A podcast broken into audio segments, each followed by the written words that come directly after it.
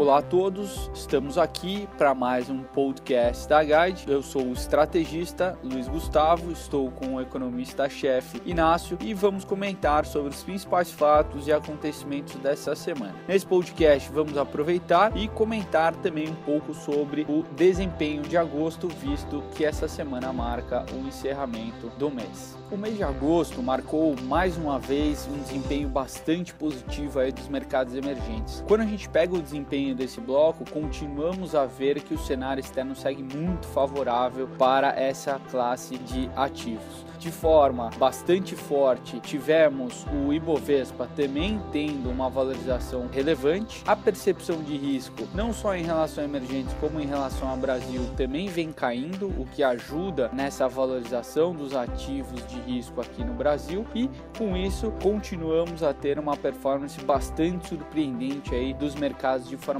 geral. Não podemos descartar durante o mês de agosto o desempenho bastante positivo do minério, que ajudou a Vale, por exemplo exemplo, e trouxe também aí esse benefício aí para o desempenho do mercado. Bom, e essas reações positivas dos mercados também estão bastante ligadas com os acontecimentos do fronte político e do fronte macro. Afinal, na parte política, a gente teve o avanço da MP 777, essa medida provisória foi aprovada na Câmara e agora segue para o Senado. Ela é a que cria a taxa de longo prazo, algo bastante positivo na nossa visão. Em segundo lugar, as metas fiscais para os próximos anos, incluindo 2017, ainda não foram completamente votados. É algo que fica aí para semana seguinte. Em terceiro lugar, o programa o Refis de regularização tributária das empresas parece que chega a um consenso. Congressistas e equipe econômica vão se entendendo e chegando a um texto final que deve ser votado muito em breve. E o fim do programa foi postergado